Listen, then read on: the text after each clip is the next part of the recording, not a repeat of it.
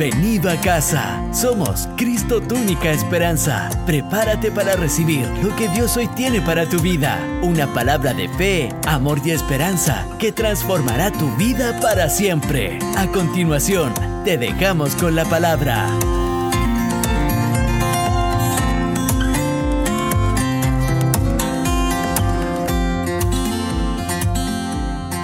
Sabe que durante los, eh, los últimos años, eh, y sobre todo que en este último tiempo, el, el mundo o la prensa, las comunicaciones y lo que se va eh, viralizando, nos van mostrando cosas que nos hacen colocar atención. Como por ejemplo, eh, hay, hay varios diputados que han dicho, eh, Dios no debiera estar en el Congreso. ¿Por qué, está la Biblia en los comités del Senado?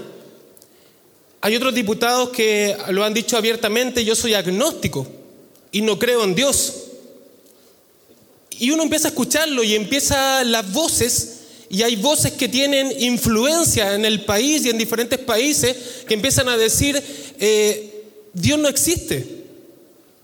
Todo es por mi fuerza, todo es por cuanto me esfuerce, porque me levanto todos los días a trabajar y es por eso que resultan las cosas. Y empezamos a escuchar voces y empezamos a escuchar una y otra vez voces que nos empiezan a decir y empiezan a recalcar en nuestro país que Dios no existe. Pero aquí somos muchos. Aquí somos muchos que tenemos una voz y que el Señor nos ha puesto aquí en esta tierra para predicar su evangelio. Que el Señor nos ha dado una voz. Pero ¿qué estamos haciendo con esa voz? ¿Dónde estamos colocando esa voz? ¿A quién le estamos hablando? ¿A quién le estamos demostrando el evangelio que cambia las vidas? ¿A quién le estamos mostrando este evangelio que transforma los corazones? Aquí vemos muchos. ¿Sí o no? Aquí vemos muchos, pero hay voces influyentes que están diciendo completamente lo contrario. Yo no creo en Dios. Dios tiene que salir de este lugar. Pero yo creo en una generación. Yo creo en hombres y mujeres que son llamados por Dios para decir Dios es real y Él vive y reina para siempre. Dele ese aplauso a Jesús.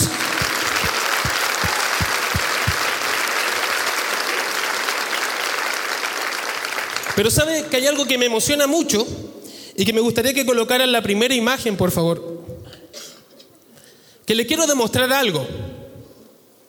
En esa imagen tenemos el mundo, el continente, y aquí lo que muestra el, el color que es verde calipso, muestra a los cristianos alrededor del mundo. Muestra que la mayoría de las personas que viven en América son cristianos creen en Dios. Muestra que la parte de Europa, Asia, Australia y el sur de África creen en Dios. De hecho, la religión cristiana es la religión predominante en el mundo. La primera religión en el mundo somos los cristianos, somos los que hablamos de Cristo. La última encuesta que, que hizo una universidad de Estados Unidos habla de que el 31,5% de las personas se declaran cristianos. ¿Somos pocos o somos muchos? Y hay otras religiones que también hablan de Dios de diferentes maneras, pero lo importante de esto es que el 85% de la población mundial habla de Dios. Más de 6 mil millones de personas creen en Dios. Así que no somos pocos, no se sienta intimidado porque a veces los medios nos dicen, oye, solamente son un poquitito los que están hablando de Cristo. No, no, no. En el mundo, en este instante, en este mismo instante, hay cientos de millones de personas congregados en la iglesia alabando al Dios de los cielos. En este mismo instante Hay cientos de millones de personas levantando las manos en el santuario diciendo, solamente dependemos de ti, Señor. Yo pensé que se iba a animar más porque no somos pocos, somos muchos. Puedes colocar el título del mensaje, dice, el título del mensaje, colócalo por favor, dice, somos muchos.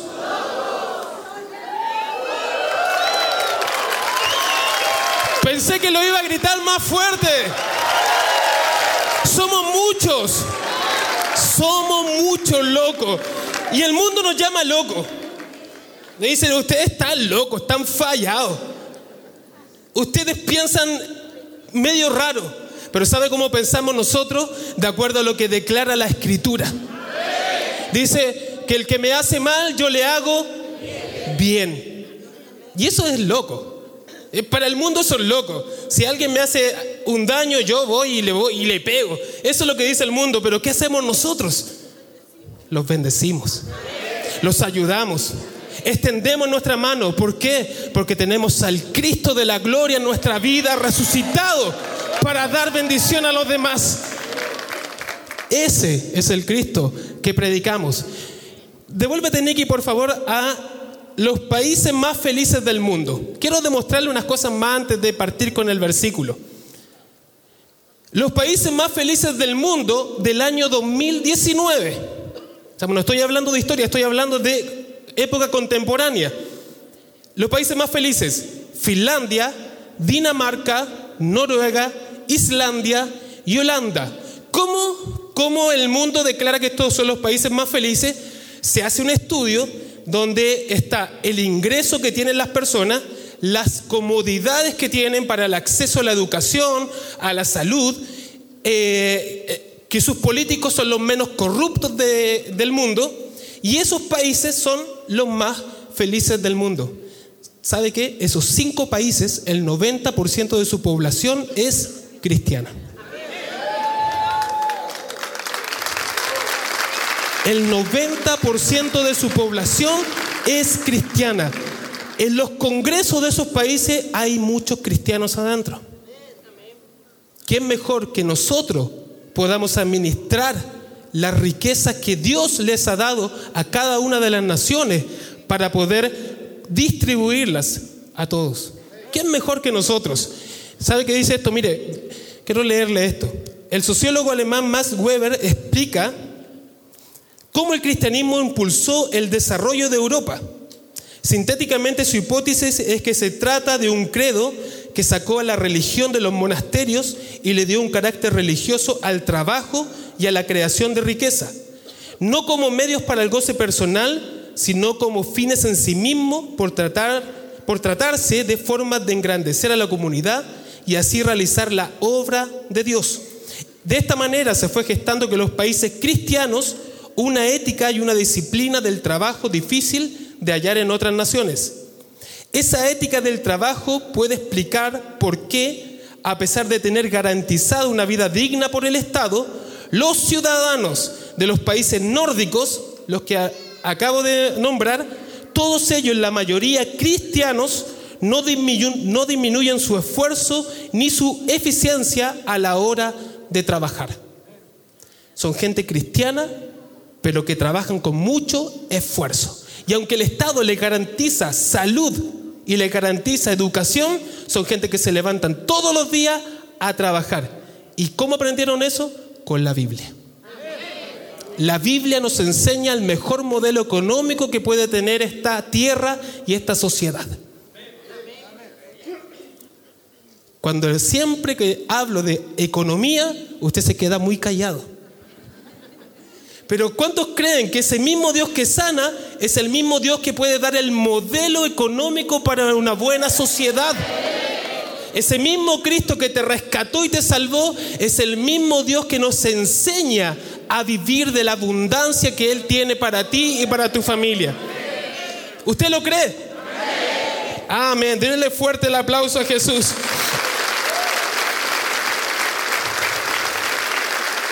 Así que quiero que se quede con eso. No somos pocos, somos muchos. Somos muchos los que creemos el mensaje del Evangelio de Cristo. ¿Para qué? Y ahí viene la pregunta. ¿Vamos a hacer solamente un número o qué vamos a hacer? ¿Para qué? Quiero hablarle de una ciudad que está también en Europa, en Grecia, que se llama Tesalónica. ¿Cuántos han oído de Tesalónica?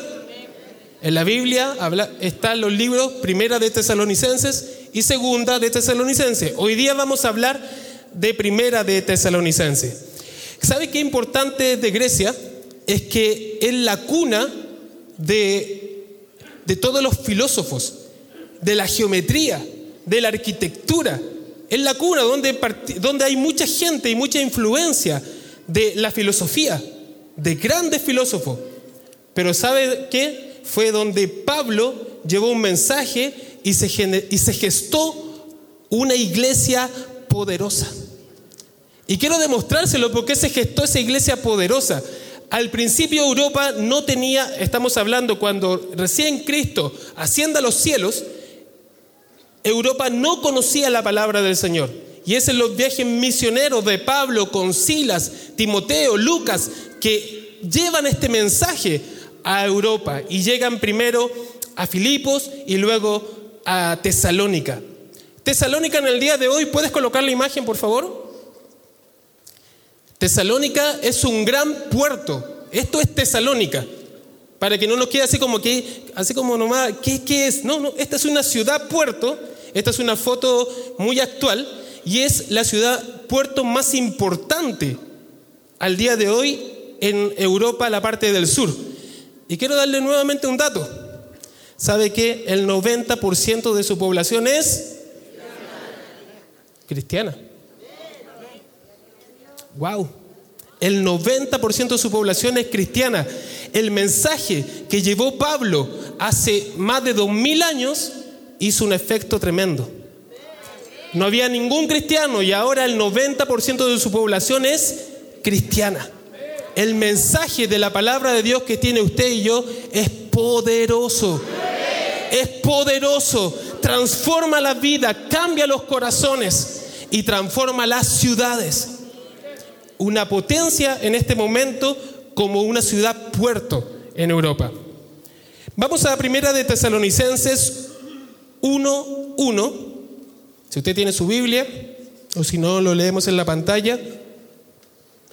Dice, Pablo, Silvano, que es Silas, y Timoteo, a la iglesia de los tesalonicenses, en Dios Padre y en el Señor Jesucristo, gracia y paz sean a vosotros, de Dios nuestro Padre y del Señor Jesucristo.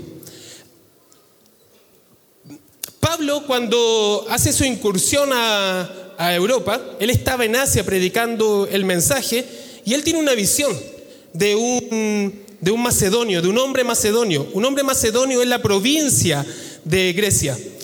Y dice, ven y ayúdanos ese hombre macedonio, yo creo que usted ha escuchado alguna vez esta, esta palabra donde dice, ven y ayúdanos. Y Pablo, cuando tiene esa visión, esa revelación, él dice, tenemos que llevar el mensaje a, a este nuevo continente. Y Pablo con Silas, Timoteo, ahí el grupo de campaña, el grupo evangelístico van y van a Europa a predicar el mensaje de Dios. Pero van a Filipo primeramente, llegan en la primera ciudad que se encuentran en Europa. Y en Filipo lo encarcelan. Entonces dice, el Señor me llamó, me dice que vaya a predicar a este nuevo continente y lo que me pasa es que me encarcelan. Y no solamente lo encarcelan, sino que lo azotan. ¿Por qué? Por llevar este mensaje. Este mensaje que era controversial para esa ciudad. Nadie conocía de Cristo, nadie sabía de Cristo. Por lo tanto, él llevando este nuevo mensaje, lo que hace la ciudad es encarcelarlo y azotarlo. Pero ustedes saben, Pablo tenía una convicción tremenda en su vida diciendo, yo creo en esta palabra. Yo he vivido en esta palabra, por lo tanto él en la cárcel se acuerda que están alabando y adorando con Pablo y Silas al Señor y se le sale los grilletes, queda libre, no se escapa. Otra característica, no se escapa, él no se arranca, sino que se queda ahí nomás y el carcelero queda así. Estaba con mucho temor porque se le estaban arrancando los que tenía prisionero, pero le dice Pablo al, al carcelero, aquí estoy. Gente diferente, gente loca. ¿Cómo? Si, si se abrieron las puertas, ¿por qué no salió corriendo y salió arrancando? No, ahí estaba. ¿Por qué? Porque él cree en Dios. Él cree fielmente en Dios. Bueno, avanzan a, a Tesalónica, ningún cristiano, ningún cristiano en Tesalónica, y empiezan a hablar del mensaje de Cristo. Y ahí, como les decía adelante, se gesta una iglesia poderosa. Este, eh, esta carta que le escribe Pablo a los tesalonicenses duró más o menos, se escribe, dicen, como un año. Después de que él va a Tesalónica, escribe esta carta, está en Atenas, en otra ciudad, y escribe esta carta a los tesalonicenses. Pasó solamente un año y la iglesia creció, la iglesia tiene gente fiel, la iglesia tiene gente poderosa creyendo en el mensaje de Dios. ¿Cuántos creen que solamente en un año puede cambiar todo? Toda la situación, podemos estar viendo lo que está pasando en nuestro país, pero solamente en un año, con una iglesia poderosa, puede cambiar toda la situación. Todo el escenario que estamos viendo puede cambiar solamente en un año. En el versículo 2, vamos a seguir leyendo, dice, damos siempre gracias a Dios por todos vosotros, haciendo memoria de vosotros en nuestras oraciones. ¿Sabe que aquí Pablo, después de vivir todo este proceso, y él está, como les digo, estaba en Atenas, él estaba feliz. ¿Por qué? Él no volvió a Tesalónica, pero manda a Timoteo a que vaya a ver cómo está la iglesia en Tesalónica. Y Timoteo llega donde Pablo y le entrega eh, el diagnóstico y lo que él vio y le dice, esta iglesia está bien, esta iglesia está firme, tiene cristianos de verdad, tiene cristianos que están haciendo la palabra del Señor. Y Pablo estaba feliz. De hecho, en, lo, en capítulos posteriores habla del gozo que tenía Pablo de esta iglesia. Estaba muy feliz con esta iglesia. ¿Cuántos quieren ser una iglesia que sea feliz para los ojos y para el corazón de nuestro pastor? Que el pastor llegue y diga, wow, voy a ir a predicar a esta iglesia porque hay, hay un pueblo que cree la palabra de Dios, que coloca por obra lo que se está diciendo. ¿Cuántos quieren ser ese tipo de iglesia? Y también como personas. ¿Cuántos quieren ser personas que cuando diga, hoy va a venir mi tía a la casa y uno diga, qué bueno que venga mi tía? O qué bueno que venga mi suegra a la casa. O voy a decir, chuta, ya viene mi suegra de nuevo a la casa ser personas que le causemos una buena impresión a las demás personas. Que uno diga, yo voy a la casa y como decimos siempre, cambia el ambiente. ¿Por qué? Porque llevamos a Cristo. Somos, si no somos nosotros, es que está Cristo en nuestro corazón. Y podemos cambiar estos ambientes en cada uno de los lugares que estamos. Así que, ¿cuántos quieren ser una iglesia que sea agradable? Una iglesia amorosa, una iglesia que ayude. Eso tenemos que ser, ese tipo de iglesia. Pablo estaba feliz, era una iglesia que había entendido el mensaje. En el versículo 3 dice, acordándonos sin cesar delante de Dios y Padre nuestro de la obra de vuestra fe, del trabajo de vuestro amor y de vuestra constancia en la esperanza en nuestro Señor Jesucristo. ¿Por qué Pablo estaba tan feliz con esta iglesia? No era porque sí, sino que hay tres grandes razones de por qué Pablo estaba feliz con esta iglesia. ¿Y cuántos quieren poner en obra estas tres grandes razones? La vamos a estudiar ahora. Dice, primero por favor, el primero es por la obra de vuestra fe. El pastor recién acaba de decir, la fe sin obra es muerta. La fe no eh, la fe, la fe no es más obras, sino que es una fe que obra. Para que sea una fe real tiene que haber obras. Por lo tanto, yo solamente colóquese, piense esto.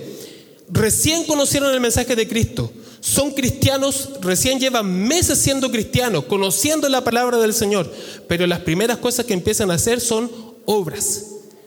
Empezaron a hablar el mensaje, pero también empezaron a generar obras a su alrededor. A Pablo, cuando estaba en Tesalónica, lo expulsan porque no querían escuchar el mensaje.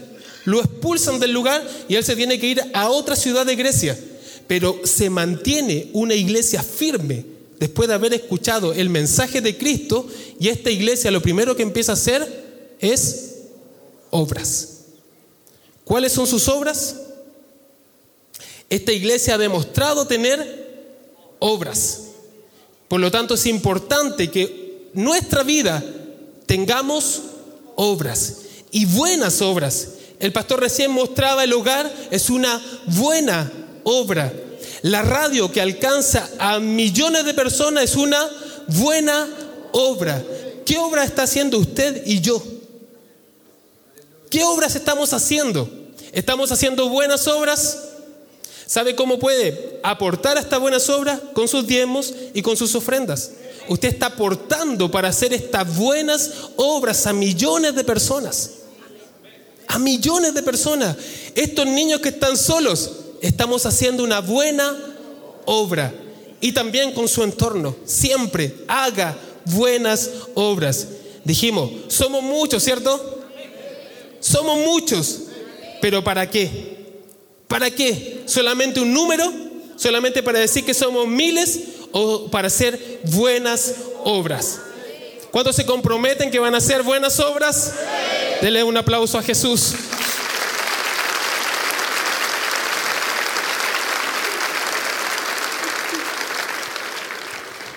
Luego dice, del trabajo de vuestro amor. Me encanta cómo Pablo lo describe porque no habla solamente de fe, sino que dice, habla de fe con obras. Y no habla solamente del amor, sino que habla del trabajo del amor. Y el trabajo se puede traducir también como esfuerzo. Y también eh, hay algunas excepciones que lo traducen hasta como dolor. Y usted me dice que tiene que ver el amor con el dolor. El mejor ejemplo es Cristo. Él murió por ti él murió por mí, sufrió por cada uno de nosotros por amor. Y, fue por ese sacrificio tremendo que usted está aquí en esta mañana escuchando la palabra de Dios. Por lo tanto, el amor se demuestra a través de un esfuerzo. Y ahí también esta iglesia, teniendo tan poco tiempo siendo cristiano, tenía obras, pero también tenía un amor que se demostraba. ¿Y cómo se demuestra ese amor? El pastor el jueves predicó un mensaje tremendo. ¿Cuántos tuvieron el jueves? ¿Sí? Y escuchamos esta palabra que llega al corazón, que hace cambiarnos y hay un esfuerzo en el amor. Habló del carácter, del temperamento. ¿Cómo tenemos que cambiar nuestra forma de ser? Nuestra relación de las parejas. Esfuércese por amar. ¿Qué significa esto? Que no puede estar peleado tanto tiempo que aunque usted no cometió el error, que usted sea el primero en pedir la reconciliación. Somos locos. Somos locos. Y, y aunque, me, aunque de nuevo peleamos, uno de los dos o los dos tienen que estar nuevamente en paz y amor. Pero ¿qué es Cristo en nosotros? Es Cristo en nosotros lo que nos ayuda a hacer esto. Es que estoy en el trabajo y nuevamente el jefe me trató mal o nuevamente el que está aquí al lado me quiere quitar el puesto, esfuércese en amar. El que lo va a colocar en una siguiente posición no es ni esa persona, sino que es Dios. Sino que es Cristo. Nos esforzamos en amar. El amor no solamente se puede declarar con palabras hermosas. Eso es solamente un sentimiento. Usted dice te amo, es solamente un sentimiento, pero el amor se tiene que demostrar con hechos. ¿Y sabe cómo lo dice? Con trabajo, con esfuerzo, porque no es tan fácil, no es tan fácil hacerlo, con esfuerzo. El pastor Israel y David en unas predicaciones anteriores nos instaron a anotar nuestras metas de este año. ¿Y cuántos ya tienen metas para este año? Yo ya anoté también todas mis metas para este año, pero me gustaría que en esa lista agregara metas de cómo usted se va a esforzar en cambiar. El pastor lo predicó muy bien. ¿Cómo vamos a cambiar nuestro temperamento, nuestro carácter en este año? ¿Nos vamos a esforzar en cambiar? ¿O solamente vamos a decir toda la vida es que yo soy así y este es mi carácter y me aguantas porque yo soy así? ¿O este año vamos a cambiar? Y nos vamos a esforzar y vamos a trabajar para amar a las demás personas. El amor es para entregarlo a otro. Así que yo le pido que anoten su lista qué va a cambiar este año y qué se va a esforzar, pero no solamente diciendo quiero tener este nuevo trabajo, porque eso está perfecto. Yo anoté también qué es lo que quiero para este año, pero también qué vamos a colocar nosotros de nuestra parte para decir que Cristo está creciendo en nosotros cada día. ¿Cristo está en usted? se tiene que notar. Dígale al que está a su lado, se tiene que notar. Y la última, y vuestra constancia en la esperanza en nuestro Señor Jesucristo. La vida no es fácil, ¿cierto? La vida no es fácil. La vida no es un jardín de rosas y todo va resultando completamente, sino que la vida tiene esfuerzo. Pero el Señor no habla de esto, de la constancia en la esperanza. Somos constantes. ¿Qué significa ser constante? Que sigo haciéndolo, que sigo esforzándome, que sigo avanzando. Y aunque se me coloquen obstáculos, sigo avanzando. Lo hemos predicado muchas veces que cuando uno camina con Cristo, y los ángeles acampan alrededor nuestro, son ellos mismos los que nos van abriendo el camino y podemos caminar rápidamente a la meta.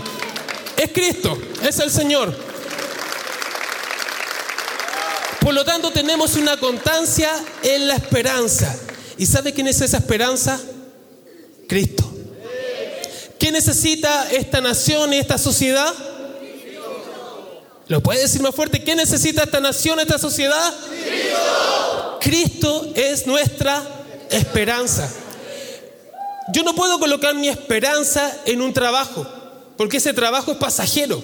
Yo no puedo colocar la constancia en una casa, porque esa casa puede ser por un tiempo. Mi, mi constancia, mi esperanza tiene que estar fundamentada en algo que no va a cambiar nunca. El Señor fue, es y será. El Señor fue, es y será. Por lo tanto, yo no fundamento mi vida en lo que tengo en este momento, porque le doy gracias a Dios por lo que tengo, pero le doy muchas más gracias porque yo sé que Él tiene un futuro esplendoroso para mí y para mi familia. No me fundamento con lo que tengo ahora, sino que mi esperanza está en Cristo Jesús, Señor nuestro. Denles aplauso ven fuerte a Jesús.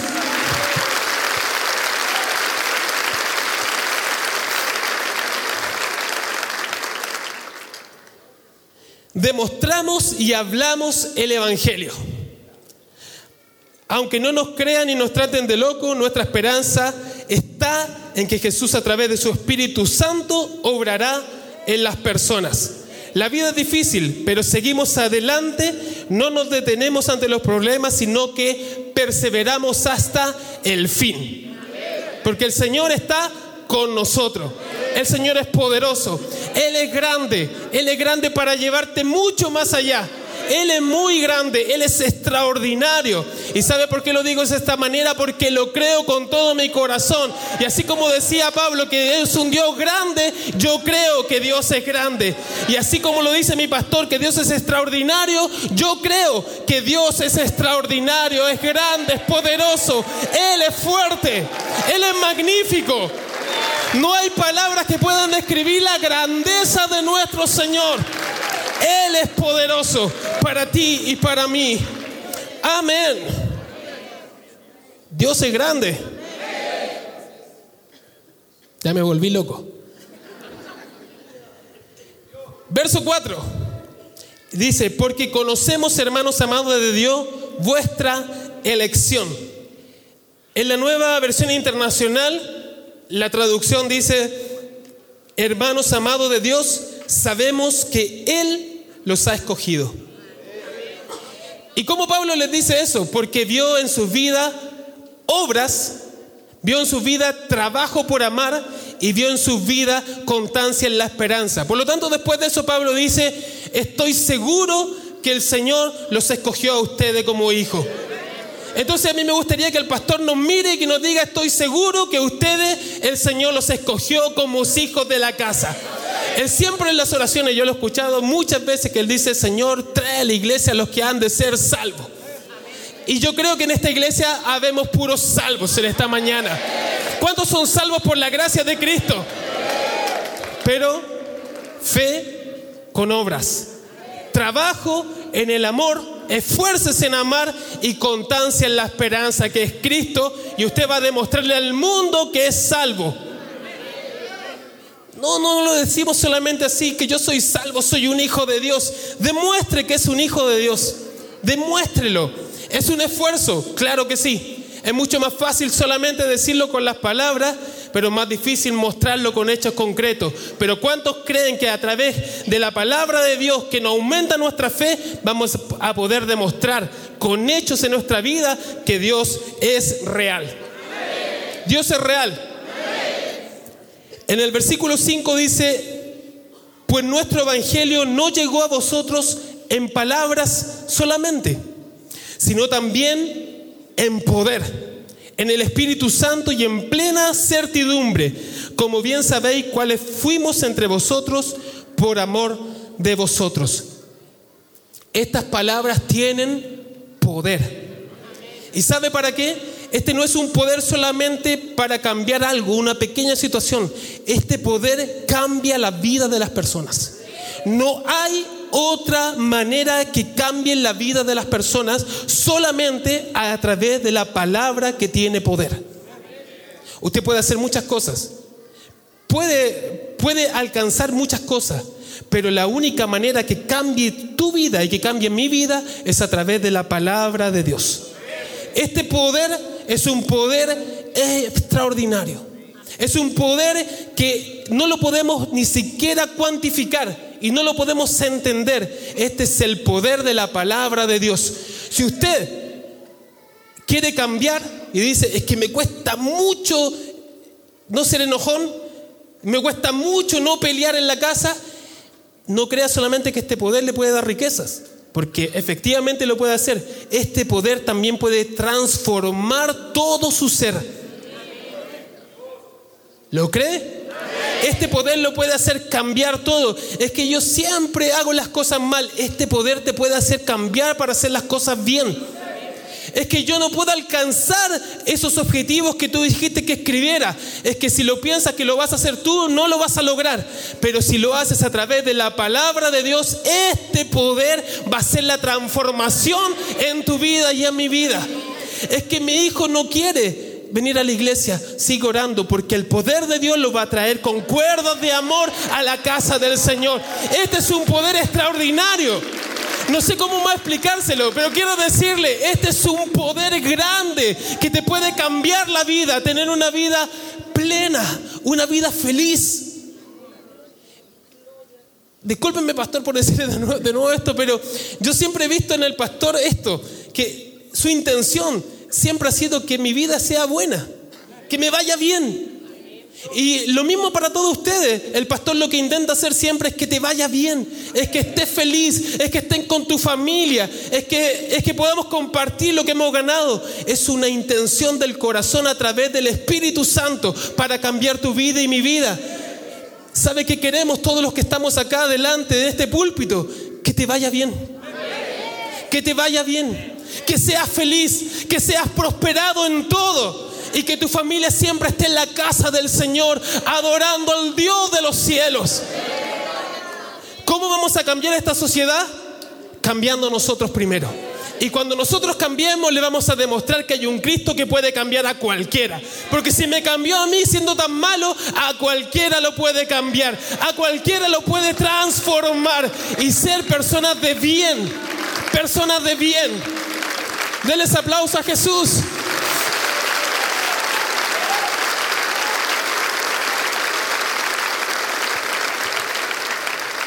Versículos 6 y 7 dice, vosotros vinisteis a ser imitadores de nosotros y del Señor, esto se lo dice Pablo a la iglesia. Vosotros vinisteis a ser imitadores de nosotros y del Señor, recibiendo la palabra en medio de gran tribulación, con gozo del Espíritu Santo, de tal manera que habéis sido ejemplo en todos los de Macedonia y de Acaya que han creído. Tenemos un ejemplo en esta iglesia. Tenemos un ejemplo a seguir. Pero ¿sabe qué dice? Seamos imitadores. Imitadores. Nosotros vemos la vida de nuestro pastor con resultados tremendos. Yo no podría cuestionarlo, sino que lo que tengo que hacer es imitarlo. Lo que él ha hecho, yo lo voy a hacer. ¿Por qué? Porque ya veo sus resultados.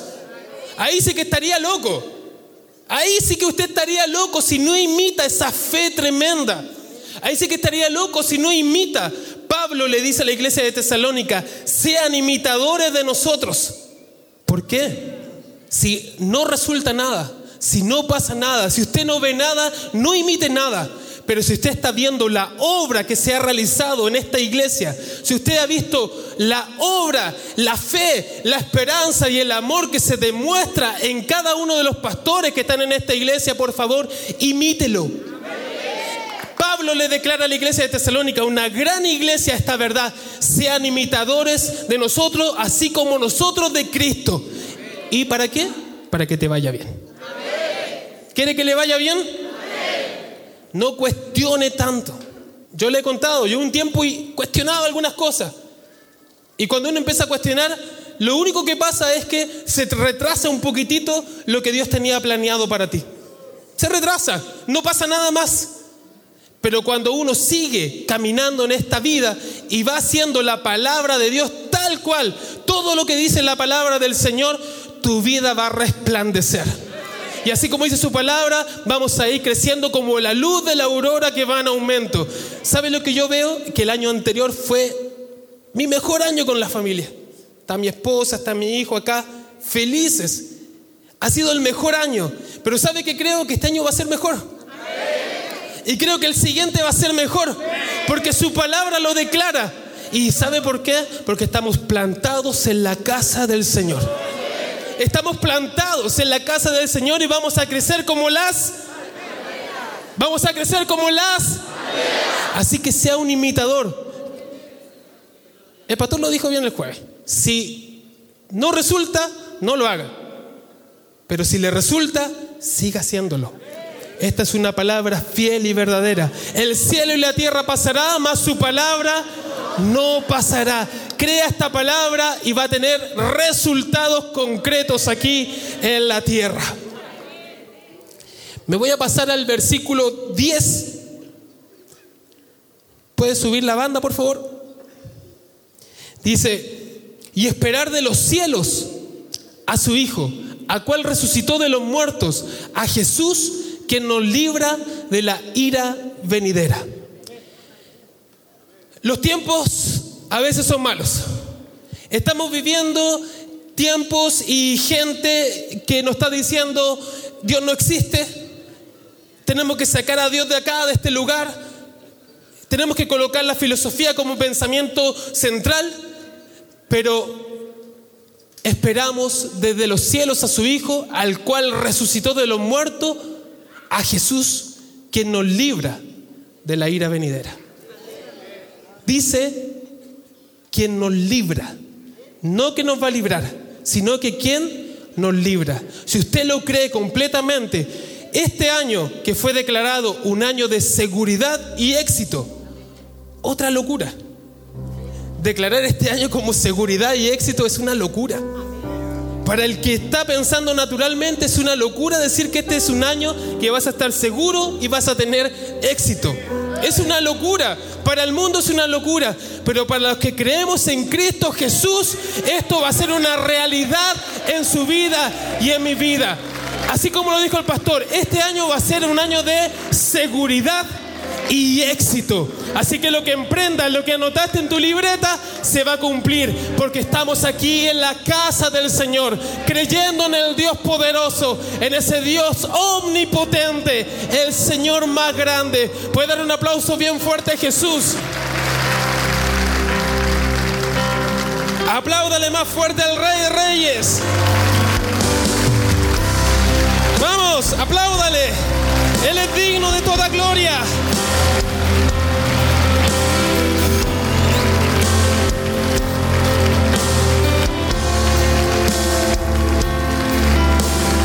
Corintios 1:18 dice, y ahora podemos decirlo entendiendo claramente.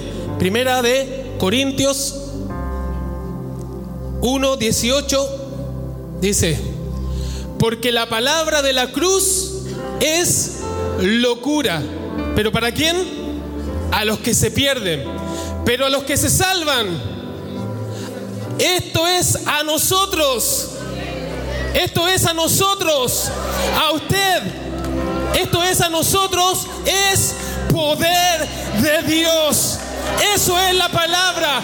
Poder de Dios. Apláudale bien fuerte al Señor.